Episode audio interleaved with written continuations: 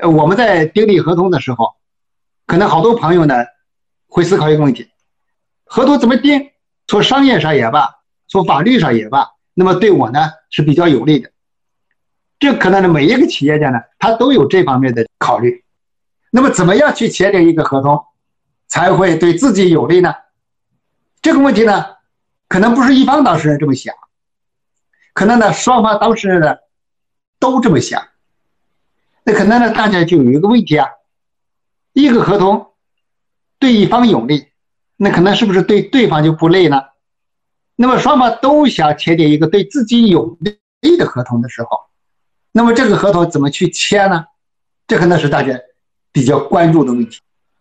那么从我们律师的角度来看，合同的条款，那么涉及两部分内容，一部分呢是纯商业性的条款，那么另一部分内容呢是涉及到法律的条款。那么我们在签订合同的时候，作为一个律师来讲呢，我们只是从法律条款的角度考虑。怎么样签订合同，对我们的当事人是有利的？那这些个商业条款，实际上呢，律师是无能为力的。比如说哪些是商业条款呢？比如价格条款，那纯粹的价格条款。比如说一套房子卖一百万还是卖二百万，这个不是律师解决的问题。你卖一百万也合法，可能卖二百万呢也合法。那从法律上来说呢，这个都是对的。所以这个合同的签订呢，那从商业角度来考虑的话，那么双方当事人怎么签都是可以的。呃，那么这里面就有个问题啊，对于这些商业条款，你是不是可以咨询律师，说这个商业条款怎么签对我是有利的呢？实际上呢，这些个条款你只能自己去拿主意，不可能有一个律师。对您这个商业条款呢进行一个把控，这是解决不了的。那么律师能把控的是什么呢？律师把控的只能是法律条款。那么这个法律条款它到底是怎么样签对您是有利的，怎么样签对您是不利的？所以呢，我们说签一个合同怎么样对自己有利，从律师的角度来讲呢，也只是说从法律的角度来看怎么样对自己有利。好了，我们回到刚才那个疑问。那么双方当事人都有一个想法，就是说这个合同呢，怎么签的对我有利？那么大家都是企业家，都是做生意的，可能大家有一个常识性的观念：那对我有利的，那对他就不利；对他有利的呢，对我呢可能就不利。那好像呢，这个合同呢签的时候，如果双方律师或者双方当事人都考虑的问题是怎么样对我有利，那这个合同可能最后就没有办法去签了。所以呢，我今天所讲的有利，并不是要去占别人的便宜。如果本着一个占便宜的角度去的，那么可能这个合同最后是签不了的。呃，因为大家都想占便宜嘛，做生意嘛，签合同嘛，都想占便宜。那么都想占便宜的时候呢？可能这个合同就压根没有办法去签了。实际上，一个合同怎么样对自己有利？从我们法律的角度来讲呢，要讲一个公平。也就是说，一个合同怎么样去签，才算是一个公平的？我们只能是说，一个合同达到公平以后，就对自己有利。那么不公平的合同，肯定是对自己呢不利的。那么怎么样去签一个公平的合同？或者怎么样去签一个对自己有利的合同呢？我是从这么几个方面来讲。首先呢，在合同的形式上，不要出现一些个不符合法律规定的形式的合同。最后呢，你有一个合同，但是呢，因为它不符合法律的规定，在形式上呢，对自己的相当不利了。因为有些个合同的法律要求呢，应该用书面的形式签订，而且呢，有可能呢，还要经过国家机关的批准。那么这类合同，那你在形式上呢，就必须要符合国家法律的规定。比如说呢，一个煤矿的探矿权或者是采矿权的一个转让合同，那么对于这类合同，按照国家法律的规定，必须要采取书面的形式，而且呢，应该经过国家的批准，也就是呢矿产部门的批准，那么这个合同呢才能有效。这是形式方面，必须呢符合国家法律的规定。如果你签订一个合同，那你掏了十个亿的钱去买一个采矿权或者是买一个探矿权，最后呢因为这个形式不符合法律的规定，或者没有经过国家的批准，那么你这个合同整个就可能就是一个无效的合同。那么对无效的合同来说，你自己拿了十个亿的资金去买一个探矿权或者采矿权，最后呢合同无效了。你矿权没拿到，对吧？那么这种情况下呢，对你来说是相当不利的。所以呢，我们说签订合同的时候，你要想让这个交易呢达成，要想让有利，首先呢，合同的形式呢必须是符合法律的规定。第二，一个合同，你千万不要让它呢缺胳膊少腿，也就是合同里面呃一些个应当具备的条款，你应当具备，否则的话。以后啊发生了纠纷，那么你到时候的双方都说不清，那么这时候呢，可能吃亏的就是双方，也有可能呢一方就吃亏了。以前呢我们在办案的过程中啊，经常的能遇到这些个情况。我给大家举个例子啊，你比如说在这个呃陕西的陕北地区，或者是内蒙地区，原来煤矿民间交易是相当活跃。但是呢，我们在办案的过程中呢，发现他们的这个探矿权或者是采矿权或者是股权的交易啊，他们的合同呢写的是很简单的，有的是一页纸、两页纸，就把一个价值好几个亿的煤矿呢就转让了。其实好多的条款呢是不具备的。那么后来呢，就发生了纠纷了。发生纠纷以后，特别是这个买煤矿的一方。往往呢就说不清了，有好多条款都不具备。那么在这种情况下，这个双方当事人呢，一旦发生了纠纷，对吧？那肯定有一方当事人会吃亏的。所以啊，我们在签订合同的时候，合同里面的必备的一些个条款，我们应当呢把它写清楚。你比如说买卖的标的。质量、数量、履行期限、履行地点、违约责任，对吧？价格，然后支付价款的一些个条件，或者是呢需要这个办理登记的合同，怎么样去办理登记？那么这些个条款呢，应当都具备。如果这些个条款不具备，一旦发生纠纷以后，那么就很难解决。那么这个合同当然了，对自己也是不利的。所以呢，合同在签订的时候。一些个必备的条款应当具备，这是第二个我要讲的。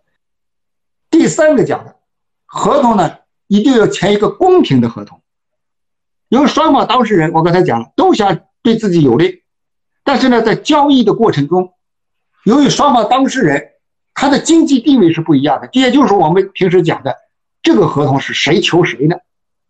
有我们老家有一句话叫“黑豆换黑豆”。对吧？看谁找谁呢，对吧？那么有的人呢，可能就是利用自己在市场交易过程中形成的这个优势，也就是我们经常讲的店大欺客，或者是呢客大欺店。那么这很很容易的导致合同的权利义务的失衡。我们呢经常遇到这样一种合同，特别是民营企业和国有企业呢签合同的时候，好多的这个国有企业。利用了自己的资金优势、交易的地位的优势，然后呢，对民营企业呢签订了好多的不公平的条款。以前呢，我就遇到一个案子，这个民营企业给这个国有的企业供应这个钢材，这个支付价款的条款是怎么写的呢？是等到这个国有企业有资金以后，然后呢支付价款。这个条款呢，就是相当不公平的。那么他有资金之后才支付价款，他什么时候有资金呢？那么这个主动权完全在谁的手里啊？完全在国有企业这一方。也就是说呢，只要他没有资金，那么他永远也可以的不支付这个价款。那好多民营企业呢，就让国有企业这么拖死。这个条款是相当不公平的，对吧？那么民营企业呢，我们在和这个国有企业或者是呢市场主体之间，把经济地位完全失衡的情况下，他们在签合同的时候，尽可能的不要去签一些个相当不公正的这些条款。如果一旦签了以后，虽然当时可能为了做生意把这条款签了，但是呢，对自己来说后患无穷。你们现在呢，这个国有企业拖欠民营企业的这个款项的情况呢，是特别的普遍。但是呢，我们在打官司的时候，当我们拿到了这个合同的时候，我们发现这个官司压根儿可能就没有办法去打。这个条款对民营企业呢是相当不利的。那么在这种情况下，对吧？我们实际上呢，在签订合同的时候就把这个祸根呢给种下。那么我们以后可能是不论律师要怎么去努力，那可能很难去达到民营企业家所预想的那个结果，因为实际上就是我们种一棵树一样，你刚开始树呢就种歪了，对吧？你以后呢就。很难再通过诉讼，再通过律师的这个帮助啊，来为你争取这个权利。就是我们经常讲的，你第一颗扣子你都扣错了，一开始合同呢就签的对你相当不公平。所以呢，对于这种不公平的条款，尽量的不要去签。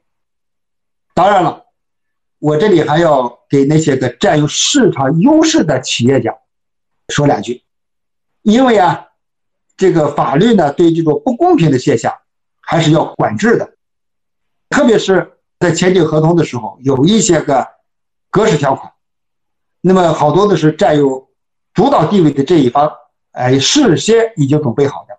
那么对于这些个格式条款，如果是剥夺对方的权利，完全的是免除自己的违约责任，那么在这种情况下，好多的这个格式条款，最后呢？会被这个仲裁机构或者是呢法院认定为无效条款，但是呢，对弱势一方来说，这个毕竟呢是要通过打官司才能确定的事项，所以呢，还是要在签订合同的时候，尽量的不要去签署这些个完全不对等的、不公平的合同。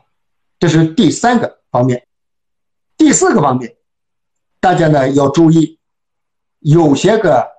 大家看不上的条款，觉得无所谓的条款，在合同里签订以后呢，可能对你是相当不利的。也就是我们讲的那个附随的条款，或者是呢，我们合同里面签订那个负责。我简单的给大家举几个例子。第一呢，关于适用法律的问题，大家可能觉得这个适用法律呢，那跟我买卖合同呀，可能没多大的关系。实际上呢，这个法律的使用啊，和大家的关系呢是很大的。呃，我给大家举个例子啊，你比如说，在一个国际货物买卖合同里面，你的公司和美国的公司呢签订这个买卖的合同，你呢把货物呢出售给美国的公司，这是一个国际货物买卖合同。那么在这个买卖合同里面，就涉及到一个法律的适用问题。你可能呢觉得，只有哪个国家的法律都一样，适用美国的法律也行，适用中国的法律也行，实际上完全不一样。你呢可能。脑子里面想的是中国的法律怎么规定的？你觉得这个条款呢，应该是可以的，你的合同条款对你是有利的。但是呢，美国的法律啊他可能不这么认为，美国的法律到底怎么规定的，你是不知道的。所以呢，如果一旦选择使用美国的法律，实际上呢，了一个对自己很不公平的一个啥呢？一个规则。那个规则你是不懂的，就像你是一个足球运动员一样。你对规则都不懂，你上去怎么提呀？对吧？你签订的合同，这个合同的适用的是美国的法律，那么美国的法律怎么规定的？你不知道，相当于你对这场交易的规则你都不知道，你是不是很不利呢？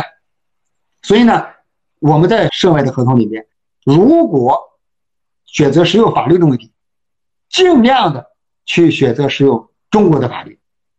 当然了，可能美国的人。也希望呢用美国的法律，因为他对中国的法律呢也是不懂的，所以呢，在国际贸易里面呢，有时候双方当事人为这些问题呢也是僵持不下，那么最后呢，只好呢使用那个折中的办法，使用第三国的法律，这也是经常呃出现的。中国的企业和美国的企业签订国际货物买卖合同，最后呢双方商议，只有德国的法律来解决，或者是使用国际公约来解决。你比如说联合国国际货物销售合同公约，用这些公约来解决，那这也是可以的。还有一个负责的新的条款，语言的选择，特别是对外贸易合同里面，对吧？到底使用哪个语言来处理你们之间的交易关系？这也是很重要的。那么还是同样的道理，最好呢是选择使用中文，不要选择使用其他国家的语言，因为呢，你对中文呢可能更了解嘛，对吧？当然，有时候呢，人家的国家的企业对咱们的语言也不是很通，对吧？所以呢，最后的这个结果呢，可能是两种语言具有同等的效力。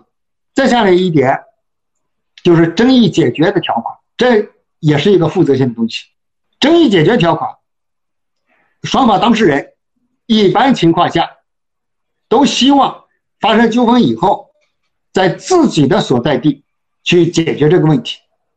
呃，比如说上海的一个企业和北京的一个企业，他们签订了一个买卖合同。那上海的企业呢，可能希望双方以后呢发生纠纷以后到上海去打官司，但是呢，北京的企业呢，可能想的是啥呢？到上海打官司，我是相当不方便，还不如呢，这个双方约定发生纠纷以后到北京来打官司。